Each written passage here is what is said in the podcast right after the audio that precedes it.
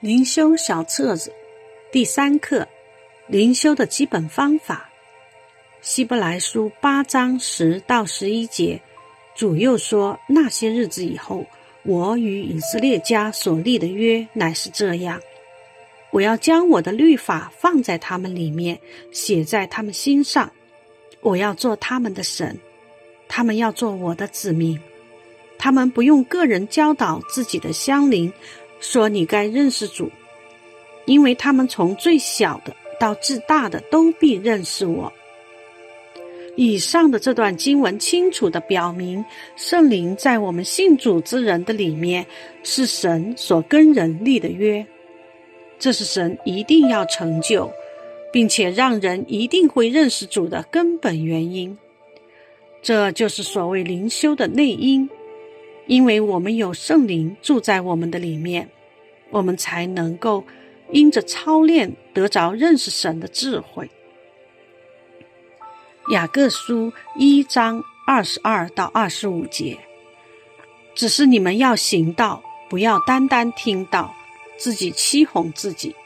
因为听到而不行道的，就像人对着镜子看自己本来的面目，看见走后。随即忘了他的相貌如何，唯有详细查看那全备使人自由之律法的，并且时常如此，这人既不是听了就忘，乃是实在行出来，就在他所行的事上必然得福。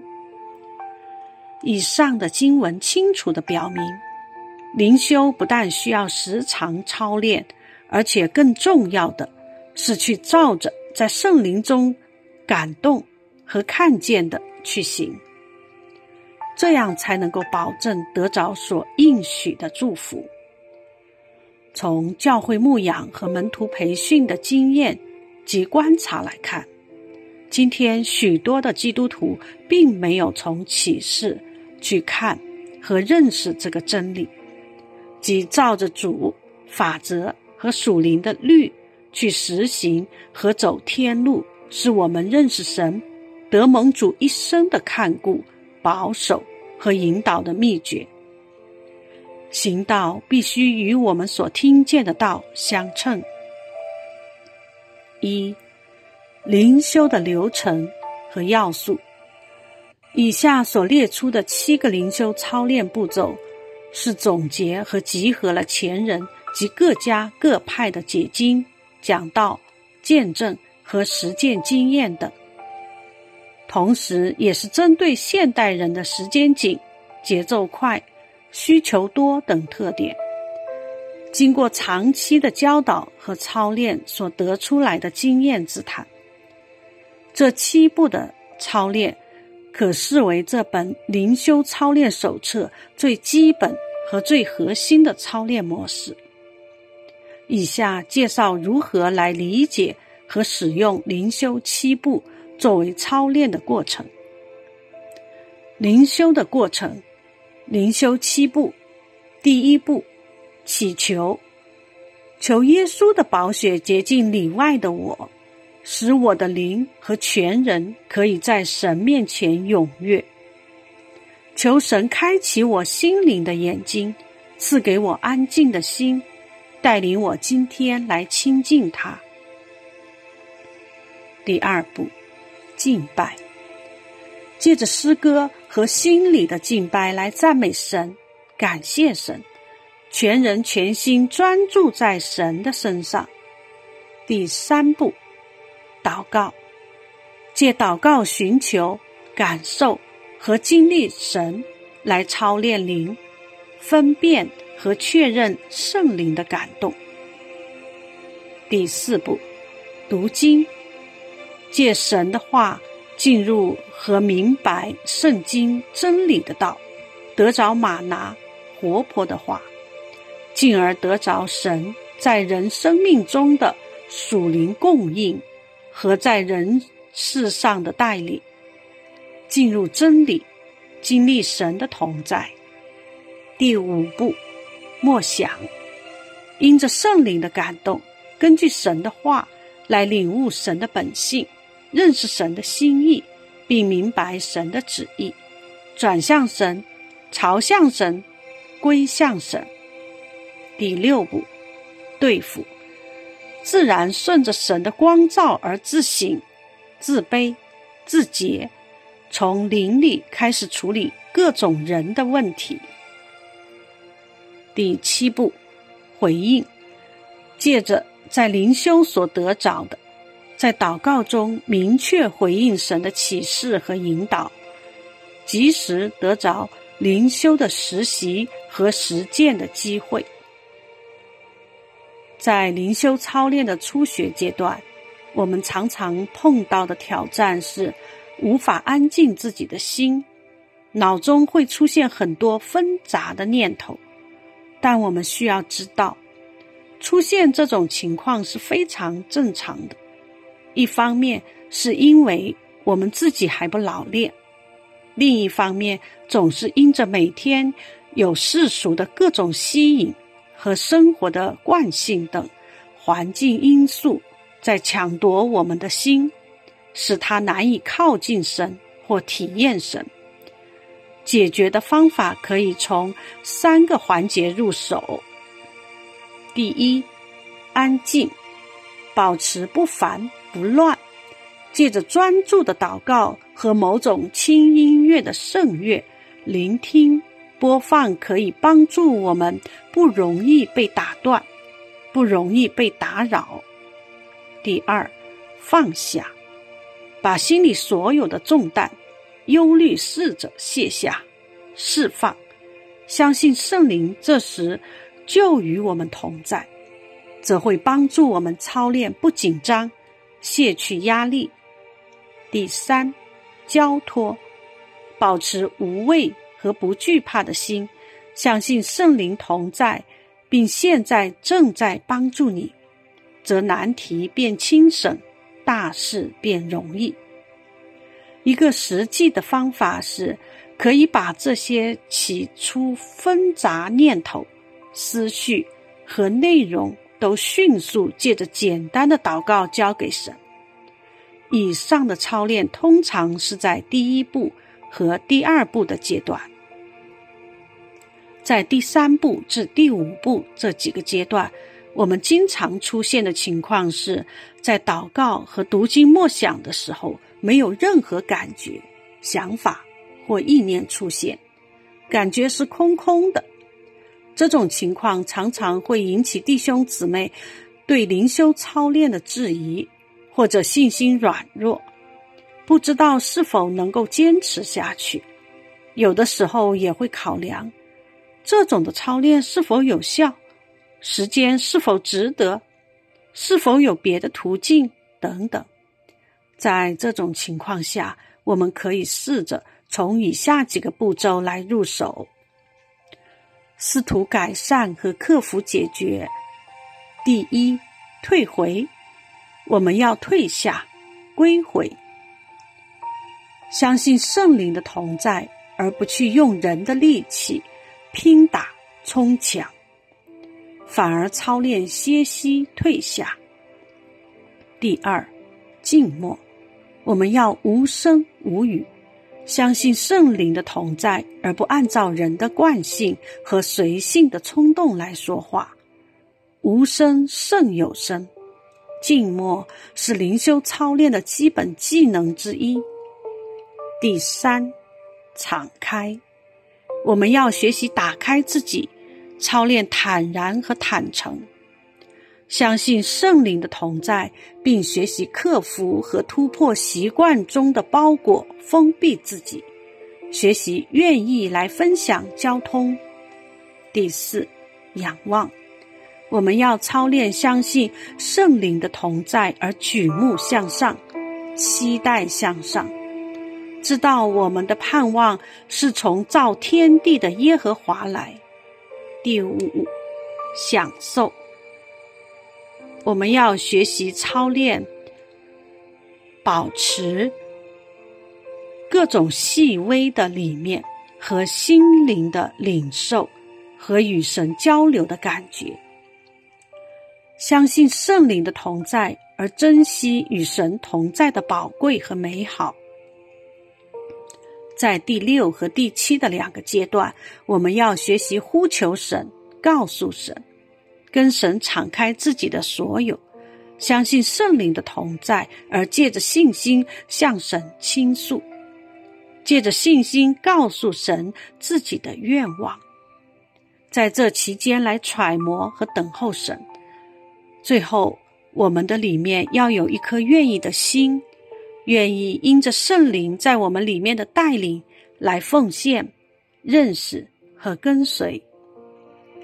当我们按着以上七个步骤进行灵修时，通常会有以下的两种主要的情形或经历发生。这种情形和经历的发生，通常是在暗示或提醒圣灵正在我们的里面感动、引导或工作。一，当我们在祷告的时候，若圣灵在我们的里面有感动、引导或工作的时候，通常会有以下的一些直观或经验上的伴随现象和体验。祷告的时候常见的圣灵感动表现的方面与方式，在人的里面朝着亲近神的方向，而不是相反的方向。一。灵觉、超越的信心、无畏的平安、属灵的忧伤等；二、心灵超越的光照、开启、洁净、释放、提升、灵等；三、心思永恒的思考、意念的更新、深透的洞察力等；四、心情。感受神爱与爱神，超越自我的怜悯、恨罪等。五、心智伟大的决定、舍己、奉献的，在人的外面，朝着属灵秩序的方向，而不是相反的方向。一、有客观圣经的印证；二、有主观意愿的印证；三。有群体圣徒的印证，四有外部环境的印证，五有行动结果的印证。如果有以上的这些情形发生，则需要在神面前祈求明白，因为这很有可能是神正在或将要对你说话。二，当我们在读经的时候。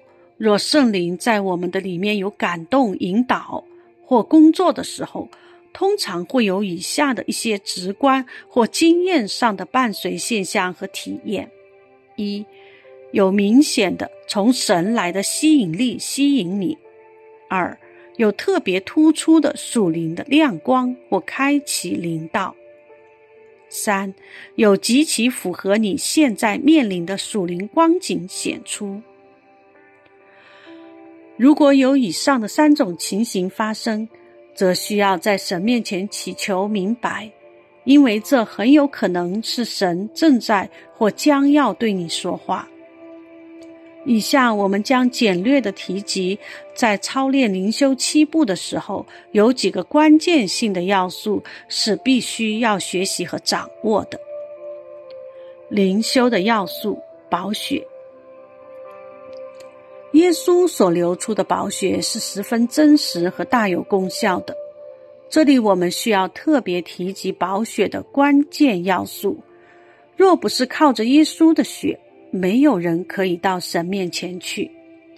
起初亚当夏娃犯罪的时候，是上帝亲自为他们披上了皮衣遮羞，皮子就代表有牲畜的牺牲，所以上帝为了遮盖人的罪。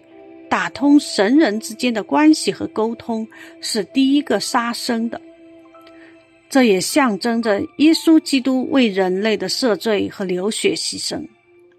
因此，以流血牺牲作为赎罪祭，遮盖人一切的过犯，使神人之间的关系和相交畅通无阻。这本是神的心意和定律，而如今。我们不需要再流血牺牲，而凭借耶稣的宝血，就可以无所惧怕的来到神的面前。这样的认识和实行，是我们每次来灵修时候的不可动摇的信念。但对于宝血这一属灵的信仰之关键性要素，很多基督徒是不甚明白的。觉得既然神爱我，就可以随意和大胆到神面前来。殊不知，有神自己的儿子为我们付出了极大的生命代价。所以，对于宝血的启示、认识、明白、体验。和在信心里看见及领受，其实是有一段路要走的。最简单和刻板的做法，就是把这一真理牢记在心里，并刻在自己的心板上。所以，每次来操练灵修的时候，都要首先在自己的里面有这样一个简短的祷告：说，主啊，我是不配的。因为我的本相就是一个罪人，但我却是一个蒙恩的罪人，是你自己的宝血所赎回来的。我今天再一次来到你的面前，求你的宝血洁净我的里面外面，让我穿上你的衣袍，可以靠你的救赎来到永生神的面前。这样的祷告在神面前永远是安全的祷告。蒙神喜悦的祷告，可以帮助我们来到神的面前。灵修的要素应许，在前面我们介绍和讲解过，灵修操练的根本原因和真理根据，是因为我们人的里面有重生复活的灵，并且有神自己的灵在我们里面居住。但我们在灵修操练中，另外一个重要的要素是，所有一切的操练，包括圣灵的内住，都是因为神借着圣经的真理所赐给我们各样的属灵、属神的应许。哥林多后书一章二十节里说：“神的应许不论有多少，在基督都是是的。”所以借着它，也都是实在的。实在原文作阿门，叫神因我们得荣耀。这段圣经的意思是，在圣经中，神赐给了我们人有许许多多的应许，是关乎我们人生在信仰中的各种各样的追求、遭遇、经历、需要。和历程，所以这些的应许足够帮助我们来度过一切的难关，帮助我们得胜、成圣、认识神、多结果子。但这其中的一个奥秘和秘诀是，我们必须明白、相信、进入和持守神的应许。很多的时候，我们读到了神的话。甚至明白或抓住了神的话，但我们并不知道，并没有进入和相信多得到的这些话，就是神的应许。上面的经文明确的告诉我们，神所应许的都是是的，都是实在的，都是阿门的。也就是说。只要是神借着圣灵对我们每个人所说的话，无论是关乎永远的、关怀每天的、关乎我们今天急需帮助的人和事，只要是他借着圣灵向我们吹气所说的话，都会而且必定要成就。所以，灵修操练的一方面是要进入神永不改变的真理。而另一方面，灵修操练要帮助我们学习认识和相信神的应许，常常期待神借着今天的灵修赐下他特别关乎我们的活泼的应许，帮助我们紧紧的抓住应许，相信应许，经历应许，使神借着这些应许在我们身上成就的见证而大得荣耀。灵修的要素：信心。依据圣经的真理，信心是我们人生及信仰的一件最大的奥秘，也是神赐给我们的一个莫大的祝福。罗马书一章十七节，这义是本于信，以至于信。如经上记着说：“一人必因信得生。”这段经文里所说的义，原文的意思是。义就是神看为对的事情。本于信，以至于信，在英文里面翻译出来就是从信到信，即从头到尾都是根据信。所以，神看为对的事情，必须是从头到尾都依靠信心，持守信心，从信心里得着，借信心成就。很多的弟兄姊妹在属灵的事情上，在他们的属灵道路上长久没有得着、没有收获的见证、见树，是因为不知道信心是如此的重要。我们操练灵修时需要有信心，但我们操练灵修本身就是在操练信心。操练我们来相信神是对我们说话的神，他是渴望与我们同在的神。神的应许是：凡祈求的就得着，寻找的就寻见。马太福音七章七节。我们要操练一种的信心，即我在神的旨意和神的应许中所祈求、所盼望。所等候的，借着信心必定成就。而这个成成就的见证，就是耶稣在约翰福音十五章里面所讲的。他分派我们去结果子。终极的目的是要让神得荣耀。约翰福音十五章七到八节，在灵修中，我们经常遇见以下在信心上的学习和挑战：一、如何知道和确认今天灵修中？所得到的感动和神的话，的确就是从神来的。如何增加信心？清楚知道每次的灵修都会带来真实、确定的在人和事上的进步。三。如何从相信神的同在，借灵修，进而操练到可以凭信心随时支取神的供应和引导？二、灵修的方式及原则。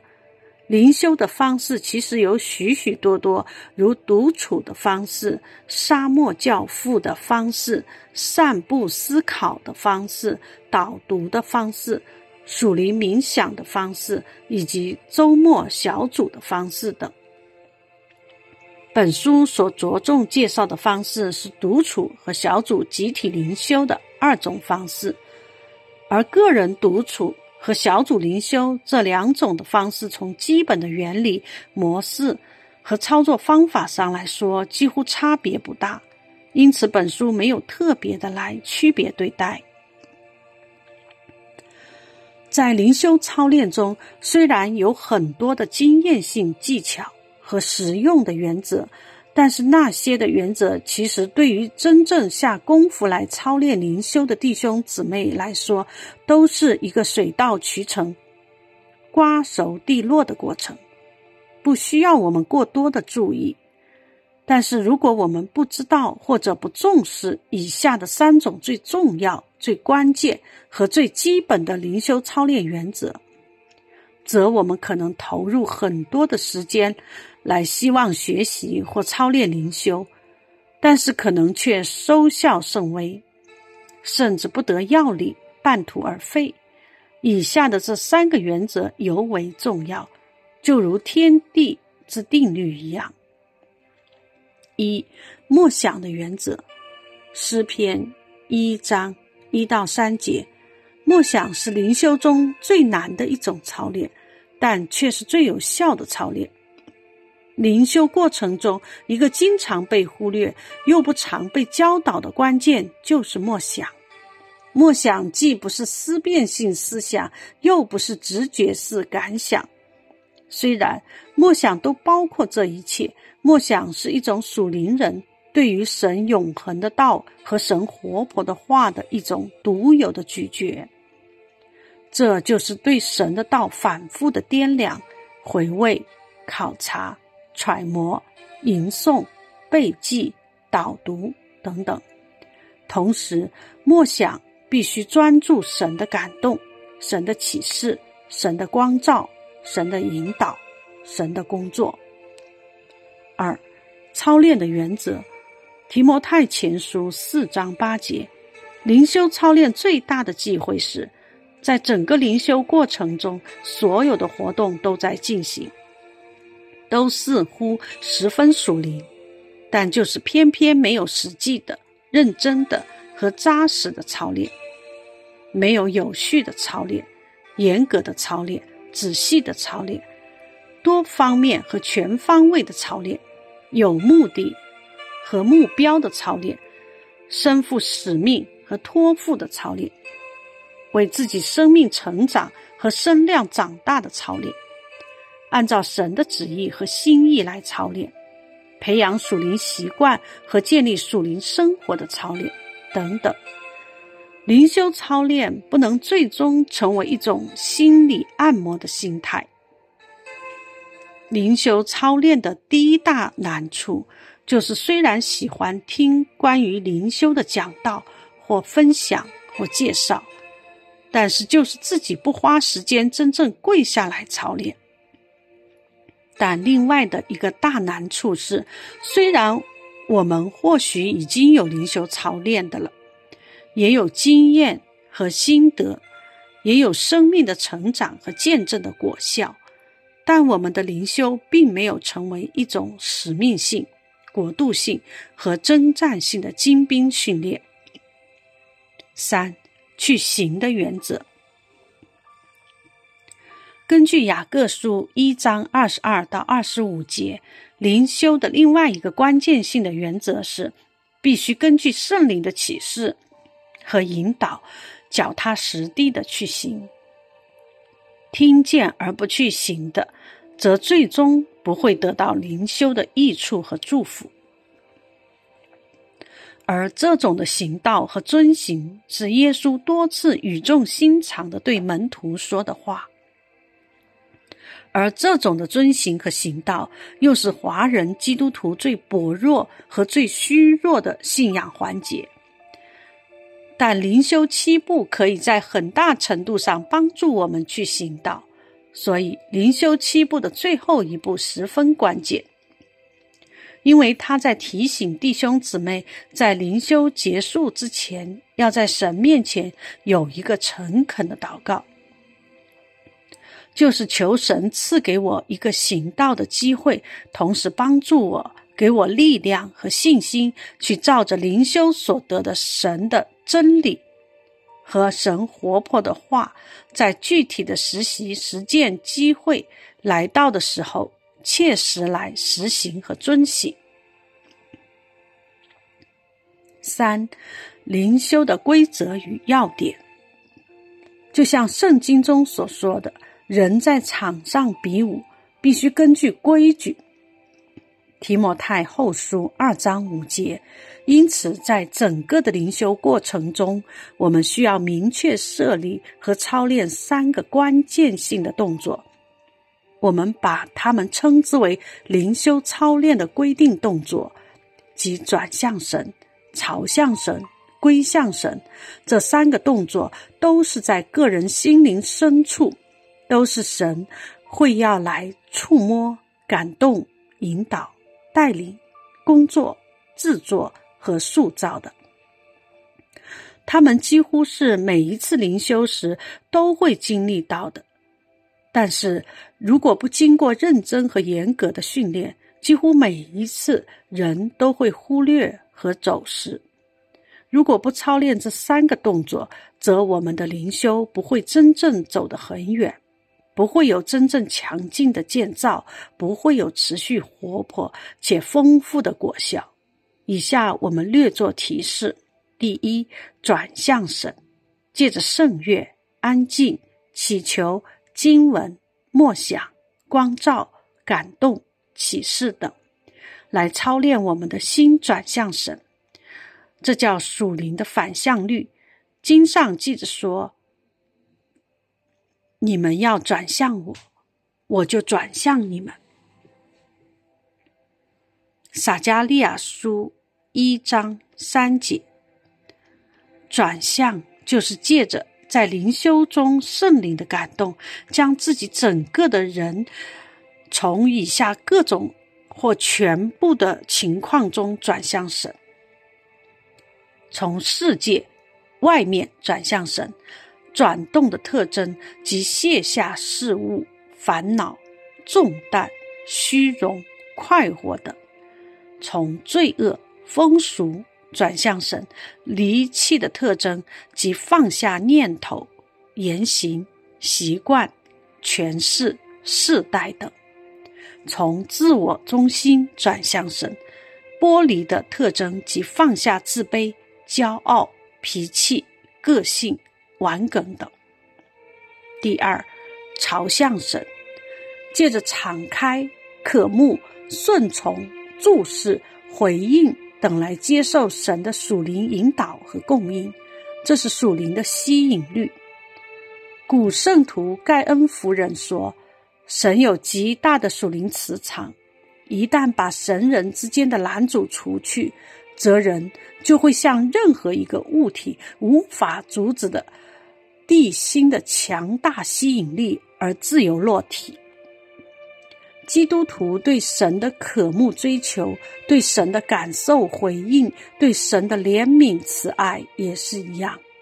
一旦朝向神，就会认得神的声音，就会来快跑跟随。经上记着说，他们个人行走，力上加力，到西安朝见神。诗篇八十四章七节。朝向就是根据圣灵的引导，顺其自然的跟随圣灵，一直到底。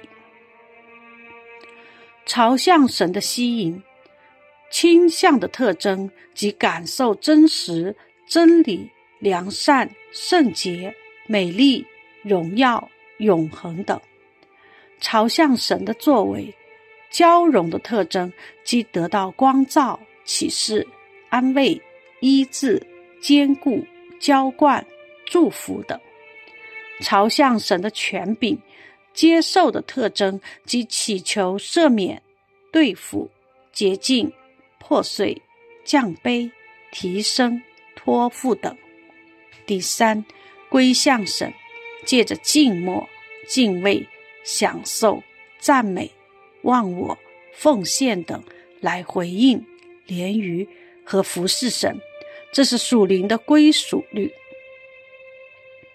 归向神的同在，无动的特征及领受主权、能力、得胜、和谐、合一、见证等；归向神的心意，忘我的特征及领受创造、救赎、托付、塑造、使命、旨意等；归向神的自己。尊荣的特征及体会位格、性情、需要、喜爱、意志、琐事等。在灵修时，如果我们时常并坚持操练和掌握这三个关键性的动作，则将帮助我们来到神的面前，经历神的同在。有三个途径可以带我们进入这种状态：第一，通过神的话，借着渴慕、明白、享受、经历、实行、持守神的话，这也就是得到神的话和对神的话的回应。第二，通过神的灵，借着寻求、识别、体贴、顺服、交通和信靠。这是我们以祷告来到神的面前，并对神同在的回应。第三，通过神的律，借我们回应神在我们里面的工作，靠着行走道路的律，顺服真理的律，活出生命的律。在操练灵修时，我们还需要知道几个操练的要点：一。神的同在是在人的心里。所谓转向神、朝向神和归向神，事实上是我们心灵借着祷告和神的话来顺从圣灵的引导和工作，并且来周而复始的渴慕、寻求、敬拜。二，转向神。朝向神和归向神是三个有机的和有关联的属灵操练的循环操练过程，在其中可以由螺旋上升的方式不断的升华和深化。操练的终极目的和境界是归回神的中心。三自然的、自由的。和自己随意使马拿式的读经和默想式的祷告，在这种的灵修操练中，也将会经历这三个的环节。但需要提示的是，马拿式的读灵修是一种自然成长式的灵修，但不是操练式的灵修。有的时候，我们需要有多种的灵修操练方式。当我们按照上面所介绍的方法一步一步来操练灵修，相信我们一定可以更经历到神，经历到神的大能，使我们得到属天的能力，属灵的生命一天天的长大。操练灵修时，我们需要记住，灵修不是寻找自我或感觉自我，而是寻求神，即用灵觉来感受神的同在。对灵修果效最下限的评估方式是要知道自己全人有所得着。最后一条，我们要相信，当以正确的态度和方法来坚持操练灵修，而又得不到该有的果效，这种的情形和状况，在长期的灵修操练历程中是不可能的。四。周末小组集体灵修的操练与分享：一、小组灵修本课的灵修经文《彼得后书》一章三到十一节，诗歌，轻轻听。我相信你的应许。二、自由分享，结合并比较对本课的灵修经文的默想体会。与本课的灵修过程及进程，留出时间分享及小组讨论上一周的课后作业。第四到七部分完成的情况。三、集体讨论。根据彼得后书一章十到十一节，试图理解作者鼓励我们更加殷勤的追求。可以得到的三个实际的祝福和神应许在我们身上的实现。五、下周个人的温习概念性问题：为什么在灵修或所有的属灵操练中，其实最关键的是去行的原则？二、真理性问题是根据诗篇。一章一到三节解释灵修过程中最关键的默想这个环节的真理性。三、操练性问题，在转向神、朝向神、归向神的三个操练中，人需要主动还是被动？六、下周个人的默想，深入默想和思考以下的问题。并以书面形式记录下自己的默想心得。既然彼得后书一章三到四节给我们描绘了一幅成圣的美丽图画，为什么彼得还要强调我们需要过一个分外殷勤的生活？七，下周个人的实践。根据彼得前书一章十到十二节所揭示的。考察心理基督的灵这一属灵原则，来具体观察和检验自己的灵修过程，收获得着，并分享见证。